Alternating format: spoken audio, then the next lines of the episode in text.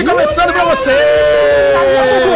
Muito bem-vindos! Eu sou a Michel Aroca, eu estou aqui novamente com os meus amiguinhos que vocês já os conhecem, mas eu vou apresentá-los mesmo assim, começando com ele. Bruno, Clemente! Senhoras e senhores, estamos hoje aqui nesse Derivado Cast X-Special, mais do que X-Special, mais uma vez. O Derivado tá muito cremoso, porque agora só convidados muito especiais. Alexandre Monfá vai dar aquela puxadola, mas eu vou falar para vocês uma coisa. Não sei o que estou fazendo aqui hoje, mas estou aqui feliz, ó, mais uma vez, de estar gravando o Derivado com vocês três e ela, nossa queridíssima, que eu não vou falar ainda. Vai lá, Lezinho! Cara, eu tô aqui, eu sei exatamente que eu estou aqui, porque La Casa de Papel voltou. É a série que eu mais gosto de assistir da atualidade. Ô, louco! Não sei nem porquê. Não sei, é a série que eu mais gosto de assistir. Não é a melhor, não é a mais inteligente, nem de perto. Não é Que a que tem isso? os melhores efeitos, mas é a que eu mais gosto e a que eu assisto mais rápido. Chechel tá lá, no tatuapé, pegando uma, um coronavírus danado, não é, Chechel? Claro que não, Lezinho, aqui eu tô firme e forte no meu, meu deslocamento social, distanciamento social na minha quarentena. Mas vamos agora, vamos apresentá-la, quem está aqui com a gente nesse episódio especial La Casa de Papel do Derivado Cast, Nath Kreuzer! Muito Vamos hablar somente así. Solamente um pouquinho, la Só- puta só madre! um pouquito, no espanholcito. Espanholcito, professor. Olá, povo. Nath tá maravilhosa, seu fone gigantesco de gamer. Eu consigo ver o fone, mas não consigo ver Nath Kreuzer. Minha cabeça foi coberta. Ó, Natzinha, é o seguinte, antes da gente começar esse papo, primeiramente eu quero te parabenizar pelo fantástico trabalho que você fez na sua cobertura de La Casa de Papel. Eu não conheço um canal no YouTube que bombou mais do que o seu com a, com a parte 4 de La Casa de Papel. Você foi brilhante, mas como o Derivado Cast tem novos ouvintes, milhares de novos ouvintes todas as semanas, por favor, se apresente aí para os, os jovens que nos ouvem. Bom, pessoal, eu tenho um canal de filmes e séries, mas eu gosto de falar mais aprofundadamente. Eu gosto de fazer teoria, eu gosto de fazer explicados, eu gosto de falar de cada detalhe. Então, eu geralmente faço uns 10 vídeos sobre um filme e uma série. então, se você quer discutir todas as vertentes dos filmes e das séries, o meu canal é o lugar lá pra você. Não poderia concordar mais, Natizinha. Excelente trampo. E vamos lá então, vamos começar nosso bate-papo aqui sobre La Casa de Papelito, porque antes de mais nada, Bruno Clemente tem um disclaimer. Bruno Clemente nunca nem viu La Casa de Papel, mas tá aqui hoje. Não, é, o, o meu disclaimer não é bem esse, mas é mais ou menos esse. E eu tenho a minha. A minha colaboração vai ser pouca, mas eu pretendo fazer bonito. Mas vai ser Mas rica. é, eu, eu me lembro, né? Eu me lembro de quando que saiu a primeira temporada e o Michel tava impressionado, o Michel tava extasiado, o Michel falou que chorou. Michel tava assim eufórico. E eu, não- naquele momento ainda, não tava. A Netflix. A, Net, a, a La Casa de Papel foi a primeira série trazida pela Netflix que explodiu como uma série estrangeira, Michel, Nath, Alê? Ou não? Sim. Cara, acho que se, foi, tornou, né? se tornou a série de língua não inglesa mais assistida da Netflix. Sim, É. sem dúvida. Mas assim, o que eu quero dizer é que até então existia um preconceito da minha parte, da- acho que da grande maioria, de ver uma série em não língua inglesa, portuguesa, tipo, vinha um espanholzão, assim, né? Então eu tava, eu tava com essa barreira e Michel tava eufórico. Vocês precisam ver, essa porra é a melhor coisa que eu já vi na minha vida. As Puta ideias. que pariu. Você falou, você falou. você Já é melhor que eu já vi na minha Cena de vida. ação, cena de ação foda, que você chorou, que você gritou, que você. Que isso? O Michel. Não, é- mas Não, assim, é o- vamos, vamos É o exagero sem clemência de Bruno A minha- Clemente, né? O meu exagero, o meu exagero, ele é, é o exagero do momento que ele mandou o áudio, não o reflexo hoje do Michel em relação a tudo. Mas assim, pra quem tinha visto o último episódio da primeira temporada, ele tava muito eufórico. Então, eu respeitando todo esse sentimento, falei, vamos ver o piloto. E eu lembro que quando eu assisti o piloto, foi uma grande decepção, que eu falei, porra, Michel, é uma novela essa merda, caralho. Como é que você fala tudo isso pra mim? Puta interpretação, puta não sei o que lá, tal, tal, tal, tal, tal, tal. Mas eu confesso, confesso pra vocês, que eu estou hoje aqui arrependido de não ter começado, é, tipo, não ter continuado, não ter insistido, porque sem dúvida nenhuma La Casa de Papel é uma das maiores séries que tem pelo mundo, é, de língua não inglesa ou até competindo com as séries de língua inglesa, porque Bubu não viu a série, mas viu o documentário que Alexandre Bonfá também viu e nós podemos falar sobre ele, Ale Bonfá. Hum, olha que bom. Inclusive, é, é até legal pro Ale ter visto essa, esse documentário que mostra a grandeza de uma produção de série. Quantas pessoas envolvidas, todos os problemas climáticos, todos os problemas que acontecem numa diária, numa diária de gravação, que às vezes deixa de acontecer e tem que passar pro dia seguinte, e todo aquele elenco, todo aquilo. Tipo, Michel, não sei se você viu, mas tem uma hora que estão os dois ali, o professor e o outro lá, e eles falam, meu, é, o público lotou a praça lá onde eles estavam. Fala, meu, vamos, vamos dar um salve pra galera, falta gravar uma cena aqui, um diálogo, vamos dar um salve e ver o que, que rola. E a galera, meu, a hora que eles vão lá no público, o público já rodeia, abraça e caiu a diária. Não conseguiram gravar mais porque, meu, a galera tomou conta do lugar. E daí, tipo, o, documentário é muito legal de assistir. Eu que não vi a série gostei. Imagina vocês que viram a série e estão apaixonados pelos personagens. Falei muito, falei bonito, Ale Bonfá quer falar. Cara, não, o que eu tenho a dizer sobre esse documentário é o que eu senti na série, especialmente nessa quarta temporada, né? Porque eu amo La Casa, La Casa de Papel, que nem eu disse no começo. Começo a assistir e não, cara, e não paro mais. Cara, enquanto eu não vejo o final dessa La Casa de Papel, eu não desgrudo da televisão. Mas nós temos que, nós temos que admitir aqui, não faz o menor sentido esse roteiro. E Pronto, nesse documentário, é e nesse documentário, cara, fica bem claro por quê. A galera ah, vai sim, escrevendo, a galera vai escrevendo o roteiro enquanto a série é filmada. Então o pessoal não faz, não tem noção do que vai acontecer depois. E desde esse momento eu já quero abrir as discussões entre nós do principal erro de roteiro, que é o quê? Pegar Lisboa, ter todo aquele trabalho de pegar helicóptero militar e tudo mais e botar ela de volta no Banco da Espanha, sendo que ela já tá lá fora. Cara, eu achei um absurdo. Eu acabei isso, mas eu não conseguia me segurar. Ainda bem que o Michel já tinha acabado de ver, que aí eu pude mandar uma mensagem no Telegram pra ele. Eu falei, mas what the fuck, Michel? Como é que pode um negócio desse? E ele tentou falar, não, Ale, faz todo sentido. Eu falei, isso que faz todo sentido, cara, você tá maluco? Isso é a maior idiotice que eu já vi na minha vida. Agora, sabe por que, que faz sentido isso? Sabe qual que é a única justificativa? É porque a Sierra tinha que encontrar o professor lá e a Lisboa não podia estar tá lá, porque aí teria coerência depois. Vocês não concordam comigo? Vai lá, Nath. Janta esse odiador aí, sem dó. Não, olha só. Eu, eu, vou fazer uma defesa a respeito disso, mas eu preciso dizer que La Casa de Papel foi uma série que no início eu gostei, mas achei estranho. Eu achei realmente muito novela e tal. Eu lembro da cena do velório do Moscou, que eu conta, contei. Foram sete minutos. Eu, eu fiquei assim, mano, não é possível, sete minutos. E aí a gente tem um contraponto de outro enterro, né? Que foi bem mais rápido. Mas assim, pode fazer sentido sim ela voltar, porque quem assiste o canal, aquela. É, eu fiz um, eu, eu, eu acredito que, tipo, a gente tá vendo muito mais do que um assalto. Até porque isso é uma, é uma das coisas que o próprio Palermo fala pro professor. Que ele fala assim: você sabe que isso não não é só um assalto, é, o, o, plano é, é, mais que um assalto. Alguma, alguma frase assim. Conforme a gente vai assistindo, eu acho que pode ser um grande. uma grande simbologia, porque Casa de, La Casa de Papel trabalha muito com isso, né? É, com a simbologia da, da máscara de Dali e tudo mais. Então eu acho que tudo que a gente está vendo, no final das contas, vai ser tipo um grande golpe político, assim, de certa forma. Porque a gente teve lá na parte 3 aqueles documentos, né, que foram lá para aquela centralzinha deles, de hackers e tal. E aqui a gente viu um super exposed, inclusive pela parte da Sierra, sabe?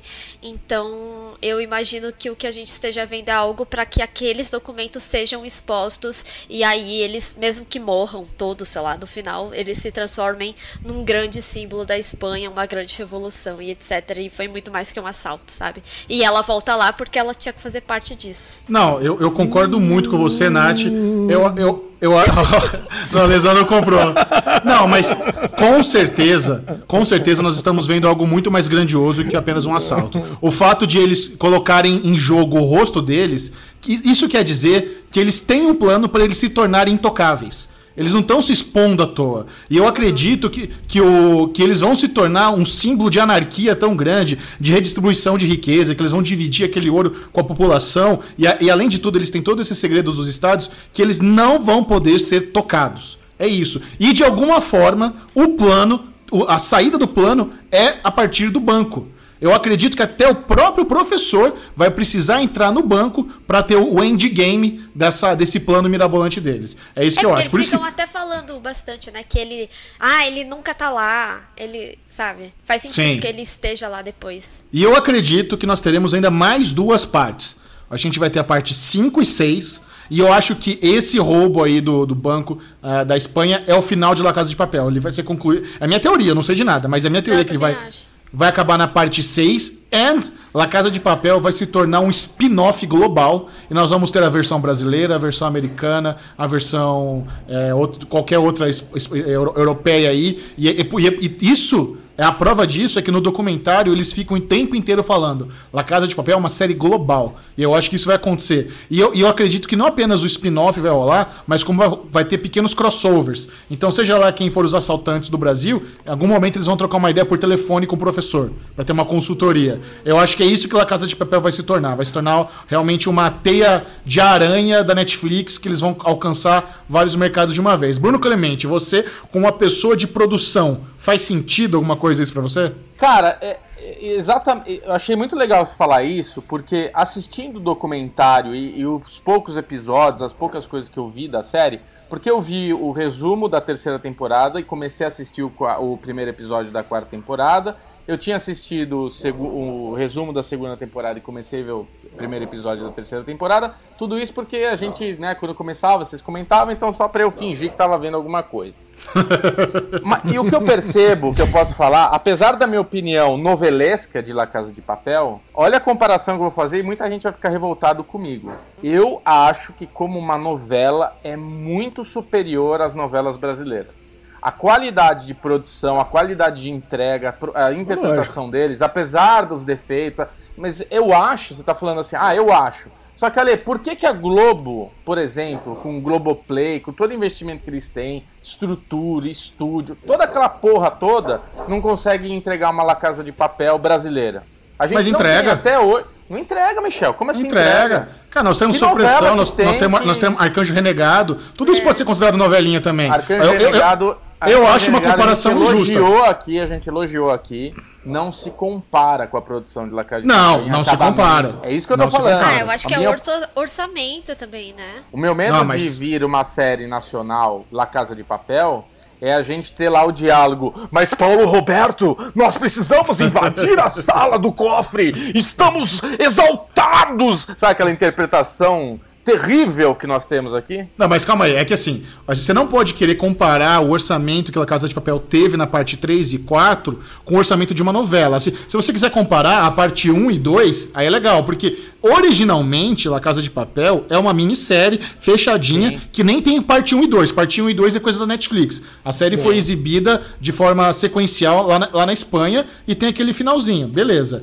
O orçamento das primeiras temporadas é muito inferior, é, é muito pequenininho, é muito mais contido. Depois que eles descobriram esse sucesso, quiseram investir, tanto que assim, você nota que eles não estavam preparados para ter uma produção global. Eu, eu ficaria com vergonha desse documentário, porque mostra como eles são um pouco amadores, cara. Eles não conseguiam fazer acontecer. Ficava o tempo inteiro em cima da hora. Escrever roteiro enquanto tá filmando é um absurdo. é um absurdo, cara. Não existe Mas, série ô, ô, que faz isso. Eu, eu, quando eu vi, eu entendi que era basicamente que nem quando são séries de TV, sabe? Que passa isso. semanalmente a produção.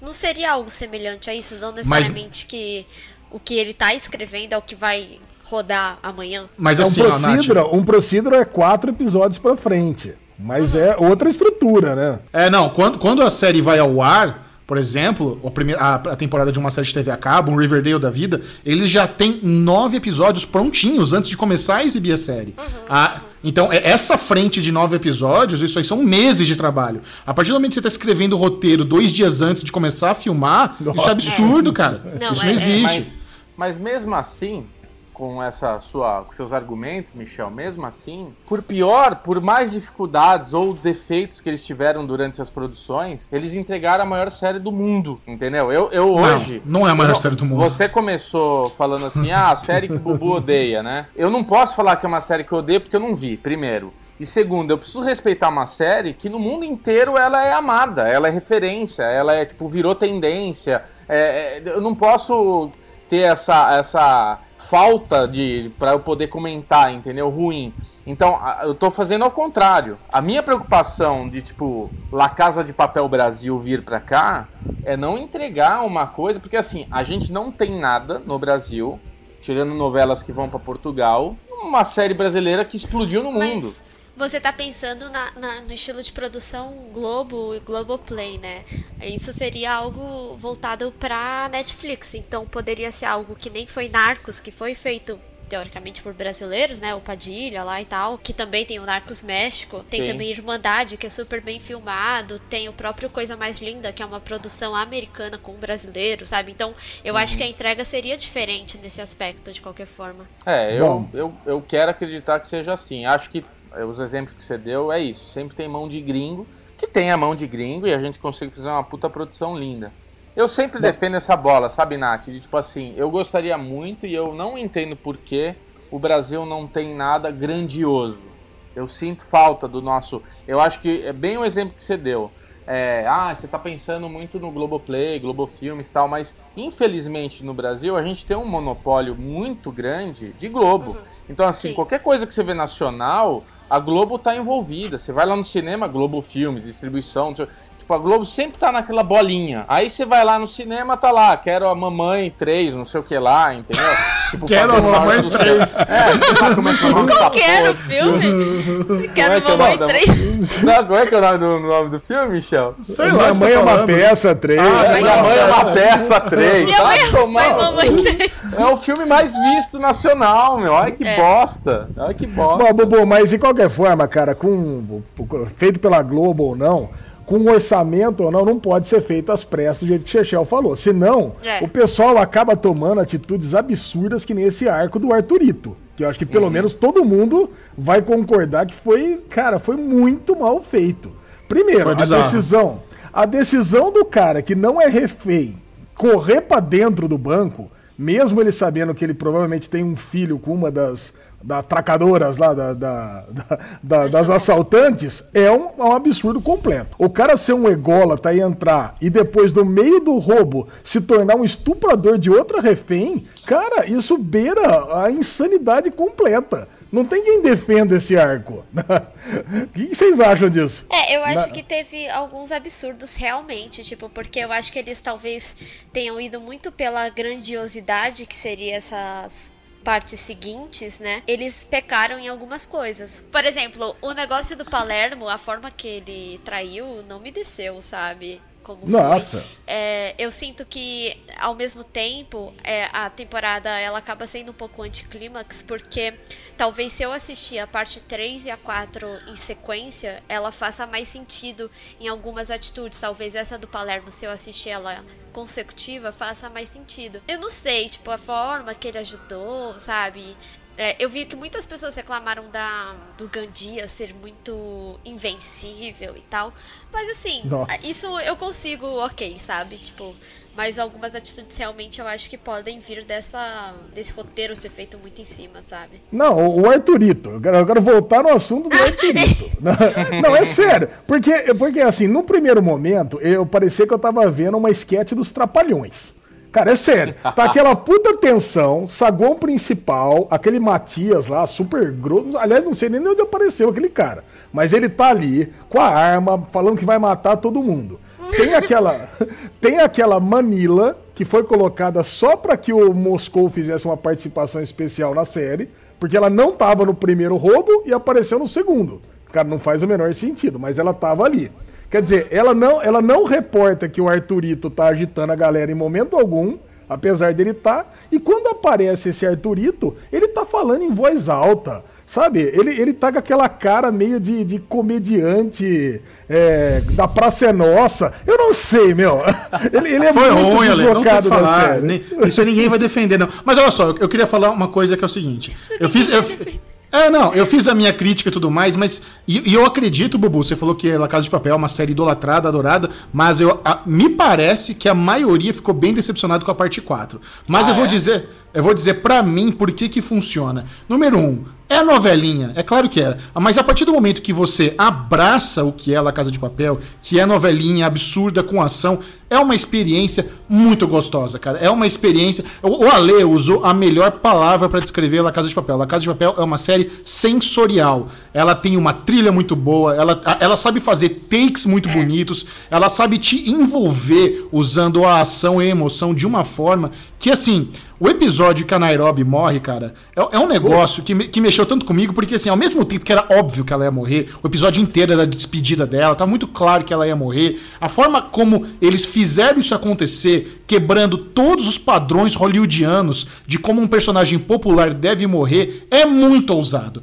Para pra pensar, a Nairobi não se sacrificou para ninguém, ela não teve um final apoteótico, ela não salvou nenhum dos seus amigos, ela não deixou nenhuma mensagem para o seu filho, ela apenas morreu executada, sofrendo. Ela tinha tomado um tiro no peito, tomou um tiro na mão, estava sendo usada totalmente humilhada, sem nenhum, sem nenhum grande final, ela tomou um balaço na cabeça e foda-se. Isso me deixou de boca aberta. Eu bati palmo, falei, cara, parabéns, vocês são fodas. Porque lembra o Berlim? O Berlim teve o final dele, hollywoodiano, ele saiu com a metralhadora e os lasers no peito. Vou salvar meus amigos, vou ganhar tempo. Isso é uma morte padrão. A morte da Nairobi é espetacular por fugir de todos os clichês, cara. Eu pago muito pau pra esse tipo de coisa que La Casa de Papel consegue. Esse tipo de sentimento que eu não consigo lembrar de outra série que me deixa assim com olhos correndo lágrima e a boca aberta, como foi a morte da Nairobi, cara. Eu fiquei muito impressionado com a ousadia da série. Demais, demais. Cara, e digo mais, assim, eu consegui segurar as lágrimas na morte da Nairobi, mas eu não consegui na hora que sai o caixão. Ali foi foda pra caralho, cara, porque tem a música, o silêncio, né, também, a hora que tá saindo. Puta que pariu, a população correndo. Cara, ali foi uma puta de uma cena. O episódio 7, para mim, é meu episódio favorito é, dessa temporada. Porque é, é quando o professor. É o, é, o, é o sétimo, né? É, logo depois da morte. É, é que aí o professor. É quando o professor tá colocando os sete pontos do, do, do plano dele, né? Cara, é, é muito bom. Esse episódio é muito bom. É, é, realmente, assim, eu, eu, concordo em tudo com o que o Michel falou. A gente conversou sobre essa cena, inclusive, né? Como que foi corajoso a parte do, de La Casa de Papel fazer dessa forma. Mas ainda assim, eu acho que a, a maior crítica das pessoas foi pela sensação de não passagem de tempo. Principalmente quando a gente pensa na série como um todo, que é uma passagem de, sei lá, acho que o primeiro assalto foram coisa de 70 e poucas horas, algo assim, 90 e poucas no máximo. Enfim, são tipo três, quatro dias, sabe? Então, você fazer uma temporada inteira em talvez nenhum dia que passou, praticamente, pelo parece, sei lá. Não, passou um pouco mais de um dia, mas enfim. Você entendeu? Vocês entenderam o ponto que eu quero chegar, né? Tipo, a série ela não andou muito mais com relação ao assalto, sabe? Tanto que é mais pro final que ele fala assim, ó, vamos retomar aqui e é quando acontece a Sierra. Desde o tiro até o momento final da série, não aconteceu, quer dizer, aconteceu muita coisa, mas o assalto em si não andou, sabe? Eu, foi isso que eu senti do feedback das pessoas, da minha crítica, sabe? Não, você tem toda razão. E se a gente começar a enumerar os absurdos da temporada, de os, os policiais entrando com baldes de paeja e Estela Galícia pros reféns, de o, os caras saírem, os, os seguranças saírem marchando com caixão bonitinho, o, o cara usar uma corda para enforcar o Helsinki, aquele tiroteio no corredor é a coisa mais absurda. Os caras gastaram um milhão de tiros, não, o filho da puta tomou um tiro no braço, cara. É uma, o cara jogar, os caras abafarem uma granada com capacete, colete, sabe? É uma loucura. E, só, só, que é isso. Você tem, para pra pensar, por exemplo, Prison Break. O tanto de absurdo que tinha. Ou como você ficava suando assistindo aquela tensão. A, a Casa de Papel, Prison Break vezes 10. É o absurdo em, na sua potência máxima. E você tem que abraçar. Se você ficar pensando, ai, que forçado. Acabou. Não é para você essa série. Tem que, e, e, e por isso que eu digo novamente, para mim funciona legal. Agora, Bubu, você vai dar uma chance, vai assistir. Porque esse negócio de assistir um episódio aqui, um episódio colar, do... isso não cola. Ou você assiste ou você não assiste essa porra.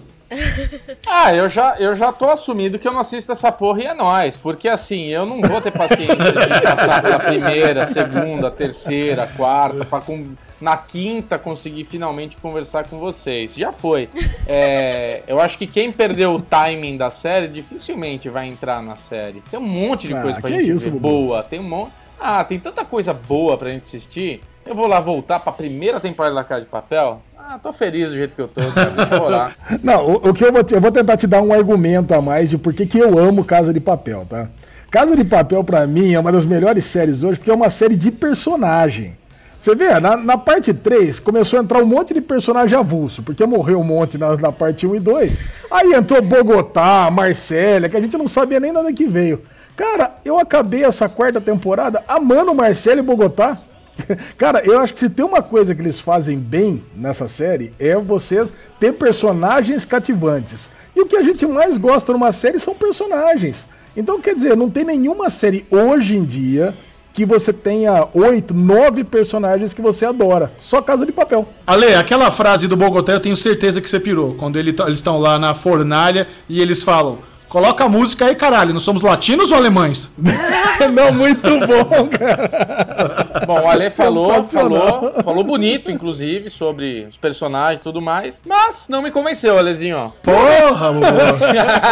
Aquela mala. Sigo, Mas ó, sigo, quando sigo é feliz. é foda. Sem lá, cara. Eu, eu, quero, eu, quero, eu quero convocar a Nath aqui pra compartilhar com vocês a teoria dela, porque La Casa de Papel, parte 4, acaba com a Sierra, grávida, pegando o professor. Nath, e agora? O que vai acontecer? Eu, eu quero fazer uma, uma brincadeira antes, porque eu só acho que essa criança não nasceu porque ela é aquela mulher do Hexa, sabe? Meu filho só vai nascer quando o Brasil for Hexa. é a Sierra ali. Não, mas falando sério, olha, o que rolou é o seguinte: eu- o que eu acredito é que ela vai passar pro lado do professor, porque assim como a gente viu a parte 1 e a parte 2, essa parte 4 principalmente tem muitas semelhanças narrativas com a primeira temporada completa, né? Então a gente tem alguns aspectos, por exemplo, ai, do infiltrado da polícia, tem o elo fraco do grupo, que de novo é o Rio, enfim, e a própria Sierra encontrar o professor no final, assim como a própria Lisboa na época chamada como inspetora Murilo, ela encontrou o professor. A única diferença realmente aí, é como os outros aspectos também têm pequenas diferenças, é que ela não tá atrelada a ele de forma direta, ela não, não é apaixonada por ele e tudo mais. Só que aí, conhecendo La Caça de Papel e essa novelinha que a gente ama, eu realmente acredito que o que faria ela trocar de lado é justamente o professor ajudar ela no parto. Essa criança Boa. vai nascer ali bom. estresse do negócio. E ela tá com a vida acabada, né? Tá, tá com voz de prisão, tão atrás dela, tudo mais. Então, ficar foragida por ficar foragida, é melhor ficar foragida com dinheiro, né? Não, professor parteiro, melhor teoria. Adorei, adorei. Não, E eu queria lembrar que o Chechel já falou, logo que ela apareceu, que não existe em narrativa nenhuma de série ou de filme colocar uma personagem grávida se não for pra ela ter um filho. Sim. Em algum momento vai precisar parir essa boa criança, né? teoria. É muito boa essa teoria, Nath. Perfeita. É Será que a criança vai se chamar Ibiza? Ah! Seria E ela? legal. Qual que vai ser o nome dela?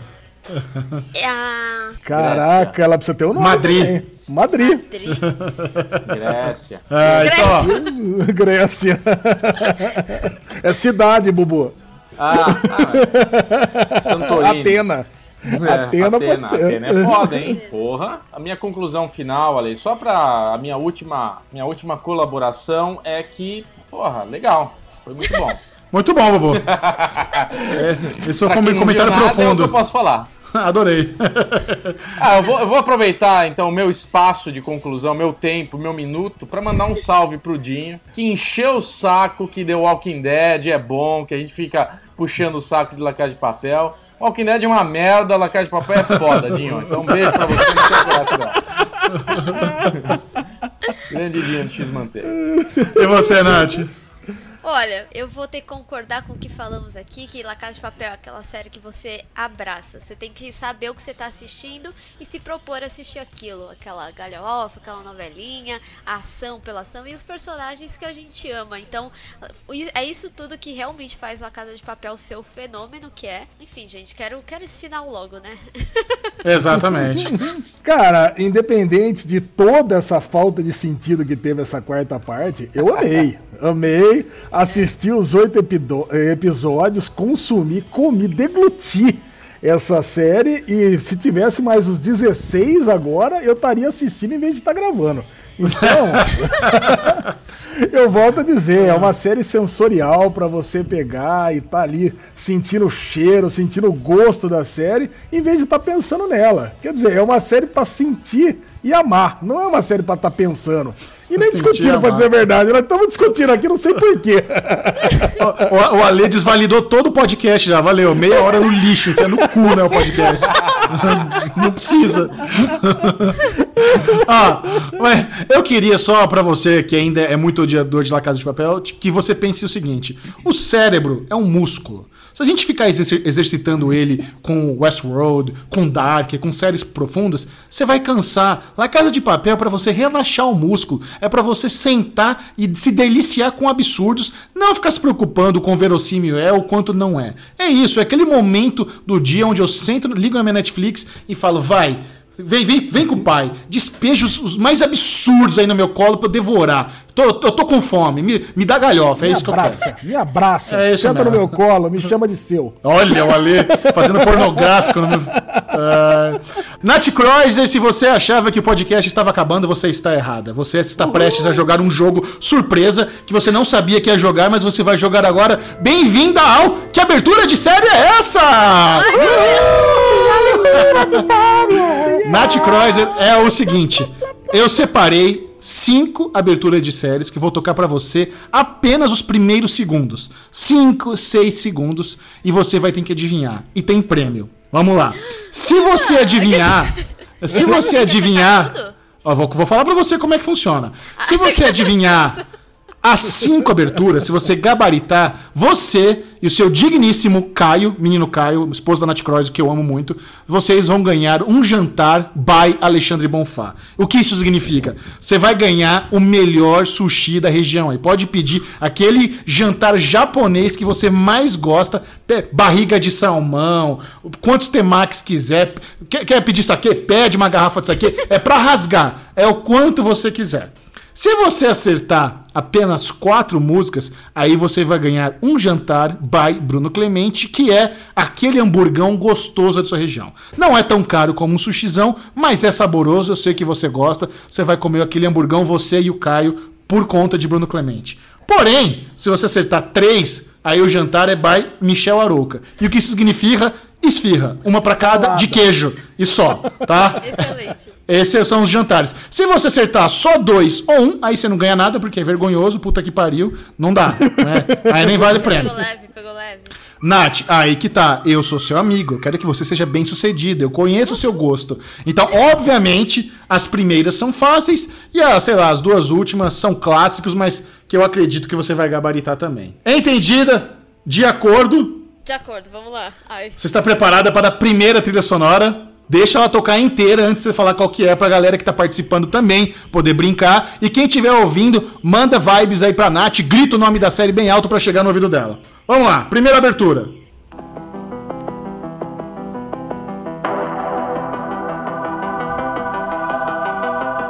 Eu já pode, pode falar?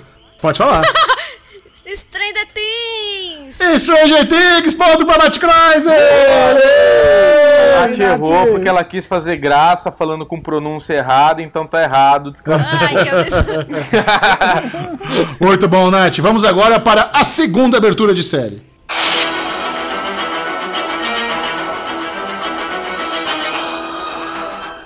Essa segunda eu tenho certeza que meus amiguinhos não têm ideia qual que é. Vocês têm? Bubu e Ale? Olha, eu, eu acho que eu sei. Vamos lá, quero saber da nossa concorrente aí, Nath Kreuzer. É. Chilling Adventures of Sabrina? Ou O Mundo Sombrio de Sabrina? O Mundo Sombrio de Sabrina! Bota pra Nath Kreuzer! Uh! Ó, Agora, essa terceira é pra todo mundo desse podcast vibrar. Eu sei que todo mundo ama. Vamos lá.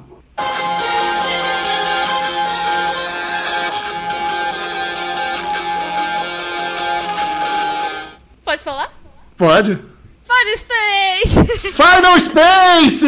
Muito bom! Natizinha, se a pessoa que ouviu, ouviu essa abertura e não sabe o que é Final Space, manda uma sinopse rapidola aí pra galera não perder Final Space. Gente, é um mundo no espaço, tem bichinhos fofos, tem biscoitos.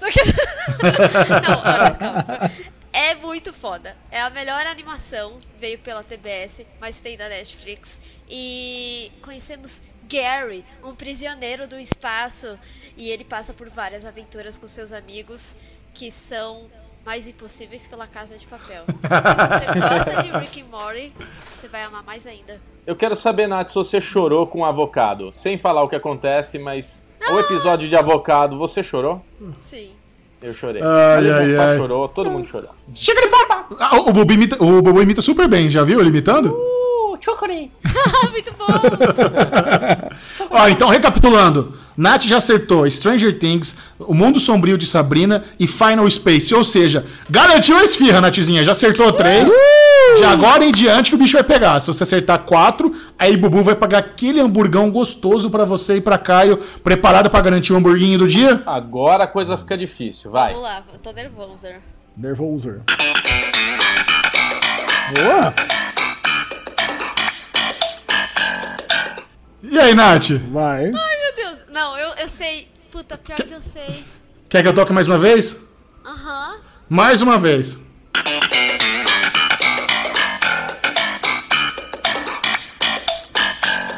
Essa eu falo. Não tá vindo! Quer uma pista? Pode- Podemos dar uma pista. É, putz, aqui qualquer pista vai ficar muito fácil. Não, eu vou dar uma É. pista difícil. É só quem é fã vai saber. O protagonista dessa série, ele é muito fã de Superman. E todo episódio tem um boneco do Superman no set. Específico. Ah, Cara, tá bom, mais um, mais um. Ele é um grande colecionador de carros. calma. É do. Foi- É o do Seinfeld, aquela, aquele. Do papo do carro e o café. O que que tem? Que que tem? É, ele, essa pessoa tem essa série do Comedians in Car Getting Coffee. Mas não é da abertura que eu coloquei aqui. Ai, meu Deus. Cara, é. é, é- ai, eu, pior que eu sei qual é. Ai, não- vou mais uma vez. A última vez, Nath, pra ver se a gente instiga a memória. Vamos lá.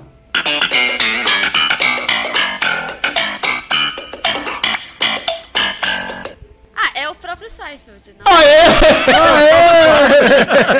Frustradíssimo. Ai, muito bom.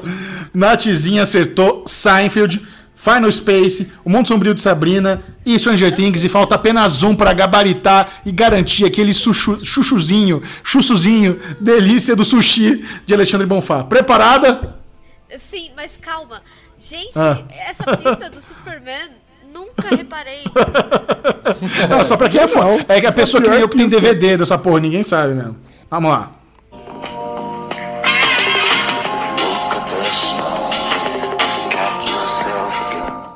Essa É eu não faço a pra menor caralho. ideia. Essa eu, eu acho que eu não vou saber. Ninguém. Eu fico muito triste com vocês de não saber esse. Eu vou tocar de novo, não é possível. Nossa, cara. Isso aqui. Ó, vamos lá. Eu vou dar mais eu vou dar uma pista depois.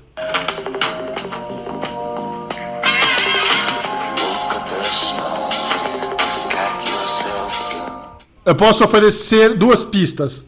Você escolhe, Nath. Ou o nome do ator principal, ou a emissora em que essa série foi ao ar. O que, que você prefere? O nome do ator. Vamos lá. O protagonista da série se chama James Gandolfini. Porra, agora ficou fácil. Bubu já sabe também? A Legião descobriu. É, eu já descobri. Não. Não sabe? Caraca. Ó, vou dar mais uma pista, Nath. É considerada, por muitos, a melhor série na história da HBO. Ô, louco, agora ficou fácil. Hum, putz. É... Band of Brothers, só pra atrapalhar. eu- Esse jogo, esse jogo é Game tipo o, o Silvio Santos, né? Vai até ganhar. É, tipo isso. Cara, jogo é- com... É o Sopra... Família Soprano, Sopranos? Pronto, Bonatti! Gabaritou! Que abertura de Valeu, Eu fiquei com medo de não ser da HBO, eu confesso. Eu falei assim, meu, se- será? Será? Parabéns, Natizinha. Você ganhou aquele jantar cheio de sushi pra você e pra menino Caio, graças a Alexandre Bonfá, que vai fazer instalar o Nubank com gosto pra você, tá bom? Ah, muito obrigada. Ah, então tá bom, Natizinha, manda pra galera aí o seu, seu canal, suas redes, compartilha com a turma aí, quem quiser continuar seguindo Nat Kreuzer, como faz? Olha, só você me achar nas redes sociais como Natália, sem H, Kreuzer, K-R-E-U-S-E-R. No YouTube, Natália K, você já acha. E é assim. Espero que vocês gostem do meu conteúdo também. Com certeza, Natizinha, muito obrigado pela sua participação. Alezinho Bonfá, que bom que você também estava aqui com a gente, um beijo, manda pra turma aí suas coisas. Ale Bonfá Cardoso no Twitter, Derivado Cast no Twitter e Ale Bonfá no Instagram. E você, Bubu? O Bclemente22 no Twitter, Bclemente22 no Instagram. Mas a cremosidade é lá no Série Maníacos, né, Michel? Ah, é claro, né? O Twitter do Série Maníacos, sempre muito maravilhoso, arroba Série Maníacos. E no Instagram, arroba Série Maníacos TV. Esse foi o Derivado Cast. Adeus! Beijo, Nath!